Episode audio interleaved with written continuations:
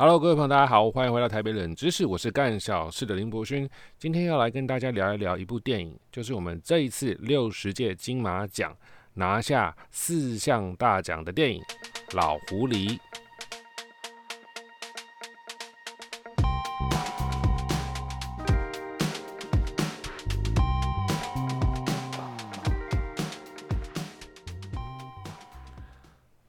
老狐狸哦，真的是老狐狸。不简单哦，拿下四项的大奖，包含了最佳男配角、最佳造型设计、最佳原创音乐，还要由导演萧亚全拿下的最佳导演奖哦，真的是不简单，而且非常非常的好看。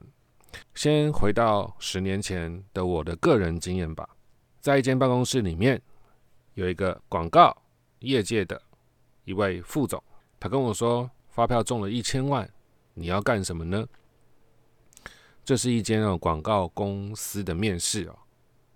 他这样子问我，我就笑了一下，也想了一下，我就说我会把这些钱拿来拍电影吧，因为呢，我有跟过片的经验哦，有跟过电影的，也有跟过学生的制作，做制片、做助理，我有经验，所以呢。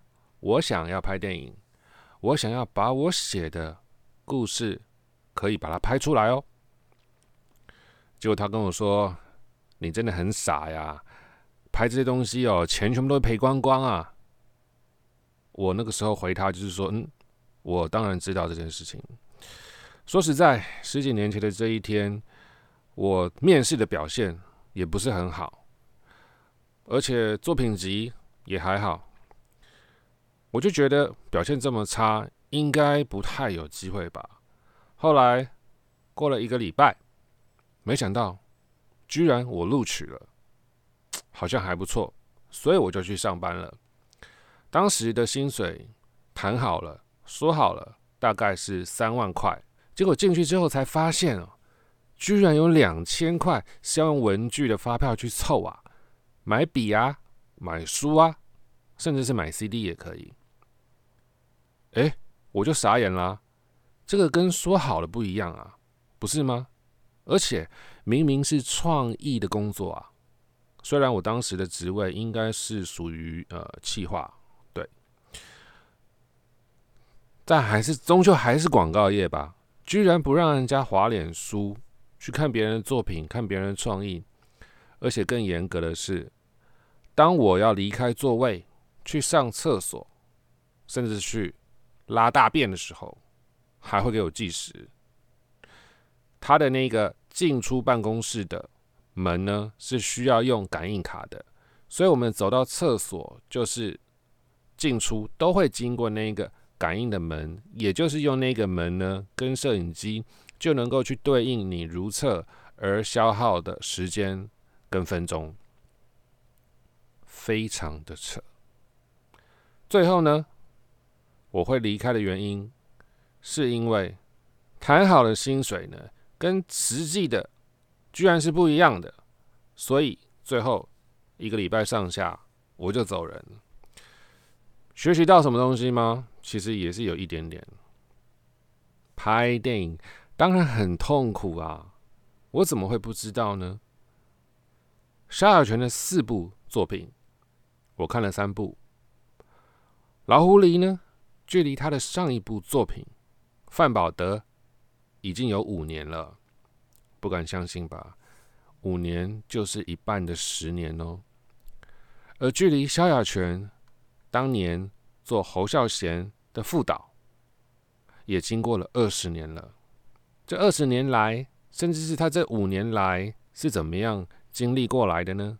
是有持续的接其他的案子，还是埋首？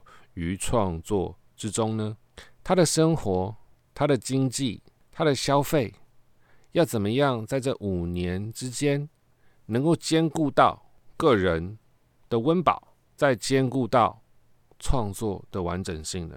我身为一个旁观者，我利用写影评能够接触到电影本身以及电影背后的这些重要的推手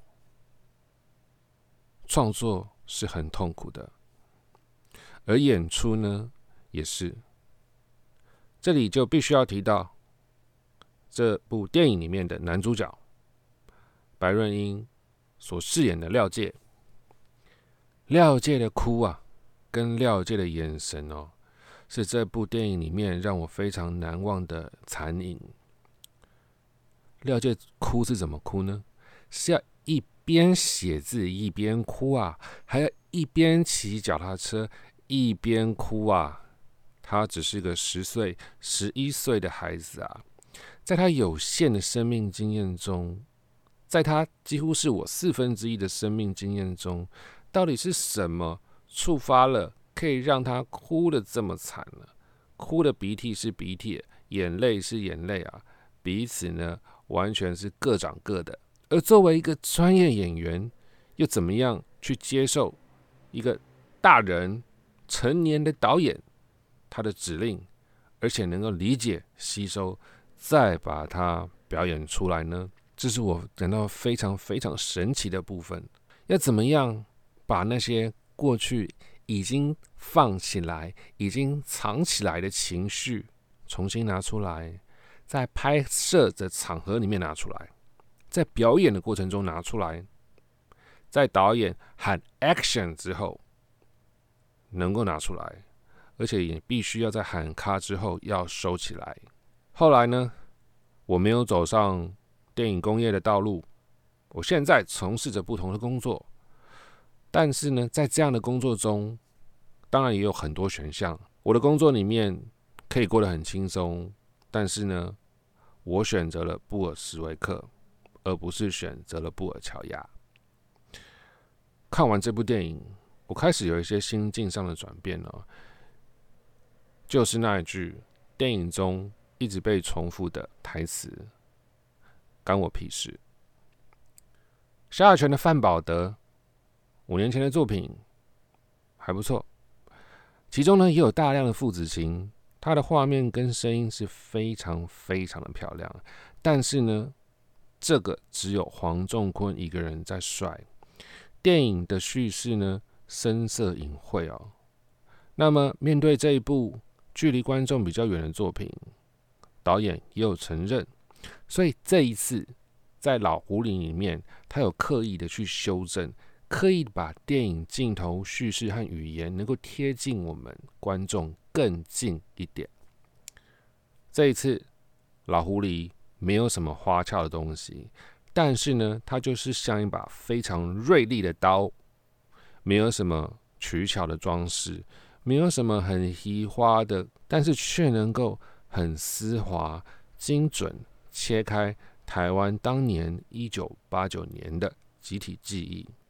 关于经济的大爆发，关于人的观念的转变，有钱之后，商业社会发达之后，人的善恶怎么样呢？去受到挑战，怎么样让自己成为一个善良的人？这个是非常困难的事情。而电影里面呢，非常多的暗示，导演是用镜头、动作，甚至是物品来说故事。不会像传统的台湾电视剧的导演哦，是用字幕直接的来表达人事物。所以呢，在这一次看老狐狸呢，非常轻松，真的不用怕看不懂。但是唯一唯一必须要去提醒各位的是，这部老狐狸呢，它的后坐力。真的真的非常的强，各位中年男子，我劝劝各位，现在才刚刚开始。今年的我也已经四十岁了哈，过去从来也没有想过自己走到了这般岁数哦，好像身边该有的东西，并没有符合我这个年纪的样子，事业、生活、健康，甚至是知名度。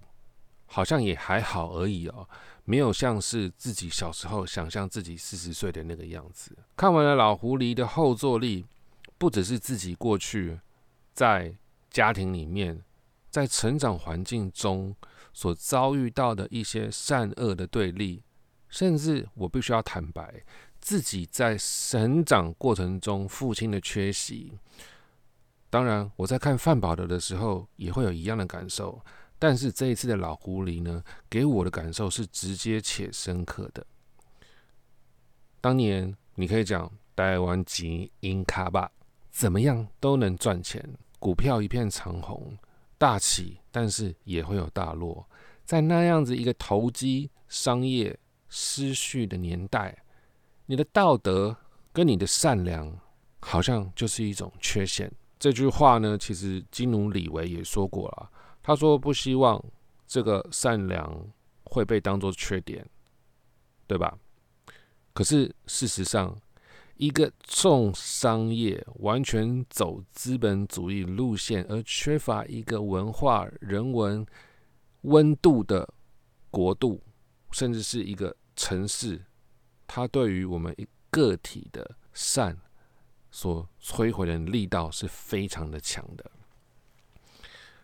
在整个世界都往同一个方向前进的时候，你要怎么样去保持你心里面那一个最纯真、最纯真的自己呢？老狐狸里面的两个伪父亲，你可以说穷爸爸跟富爸爸，你也可以说两个是。当代台湾社会的价值观的缩影，当然你也可以跟我们萧亚全导演诠释的一样，这是一个不平等、不公平的展现，尤其在那个年代也是经常的出现啊。萧亚全过去是在我们侯孝贤的《海上花》里面做辅导，他也是呢这个美术出身的。他对于色彩的掌握度非常之敏锐，但是在这一天呢，萧亚全在映后，他也直白了，他就说，即便他是美术出身，对色彩的敏锐，但是他也知道，对于色彩的控制不能够太刻意。你如果太刻意，什么颜色代表强势，什么颜色代表伤心，如果这么直白的用颜色想要去呈现一个感受。往往呢会失败，然后呢，该抢眼的东西点到为止。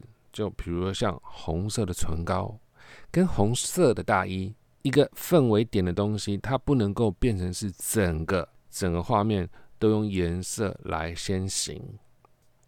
而我终究也是一个看电影的人，也希望呢大家可以去电影院支持我们的老狐狸，别忘了。这是一个拿了四个大奖的国片哦，但是还是要跟大家讲，中年男子们特别要小心哦。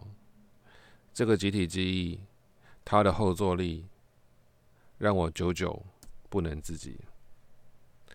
好了，那么今天的电影就到这边啦，我们下集再见喽，拜拜。